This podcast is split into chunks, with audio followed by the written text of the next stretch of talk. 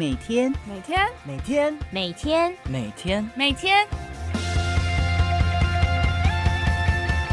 每天都是新的开始。是新来的，坚持一步一脚印，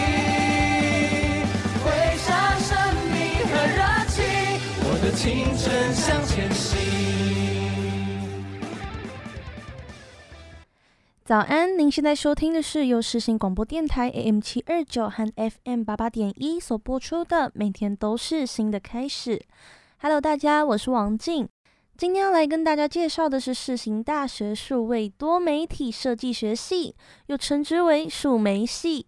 那数媒系是什么呢？顾名思义，就是利用数位媒材进行创作设计，结合电脑的科技制作动画或游戏为主要的授课内容，注重在成果的实用性、娱乐性，数媒系又分成两组：动画设计组还有游戏设计组。而动画设计组又是以三 D 动画为主，游戏设计组将是以设计游戏程式为主，以多媒体数位科技结合传播教育为特色。讲简单一点，大家喜欢看动漫吗？我自己比较喜欢看动画，漫画跟动画看起来的感受真的差了非常多。动画又多了一层的色彩，还有生命力。有许多非常知名的漫画被制作成动画，让漫画里面的人物立体化，活了起来。还有一些手机 App 的手游，大家有特别喜欢玩什么手游吗？这些啊，都是数媒系以后未来的出路哦。其实光听名字，很多人都会觉得只是网制作动画还有设计游戏而已。但其实数媒系能够学习到技能非常广，出路其实也不受限哦。在传播媒体，我们学到的设计创意力还有电脑软体，就是最大的工具。现在讲求科技的时代，只要能够掌握这些技能，结合数媒系所学，想要进去传播业当制作、摄影、设计、指导、制作，其实这些都可以加以应用哦。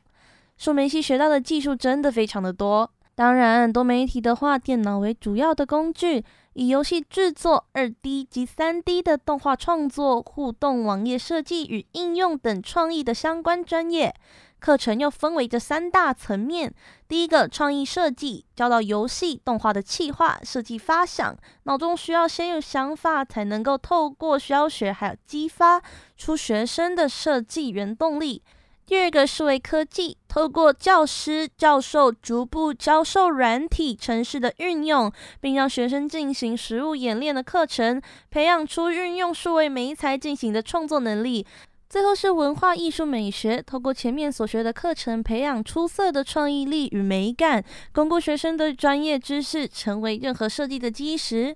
在课程规划方面，动画组会开设二 D、三 D 动画创作，游戏组会开设游戏制作、游戏人工智慧、游戏城市设计、互动设计等相关专业。课程内容除了探讨动画基础架构，还会放重点在角色设计的材质、灯光，还有一些情境创作设计，还有故事情节叙述的内容创意表达。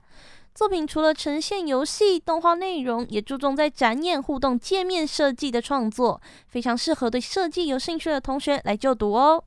想当然啊，在前面系所介绍都已经提过了，世新大学最不缺乏的就是设备器材。相信世新大学最先进的设备已经是家喻户晓。二零二一年又相继打造了全台湾第一间八 K 影视厅和好莱坞同步的 LED 环幕智能摄影棚，不但是全国大专院校的创举，更是对促进台湾影视创作与国际接轨。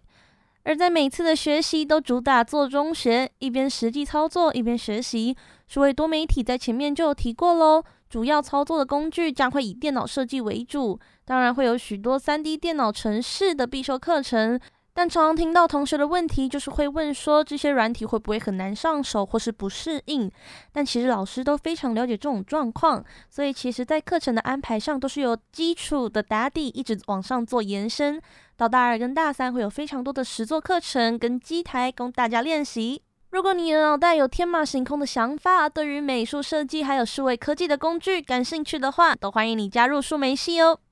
如果有想更了解的详细内容，可以上世新数媒的官网查询更详细的资料哟。填上你的志愿单，一起成为我们世新大学的一份子吧。我们下次见，拜拜。